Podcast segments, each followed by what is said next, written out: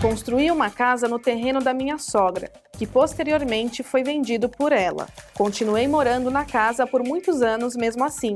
Posso perder o imóvel para quem comprou o terreno? É uma situação perigosa. Eu oriento você a procurar alguém da sua confiança para regulamentar essa situação. É, você pode, através da posse que você tenha, fazer uma ação de uso capião.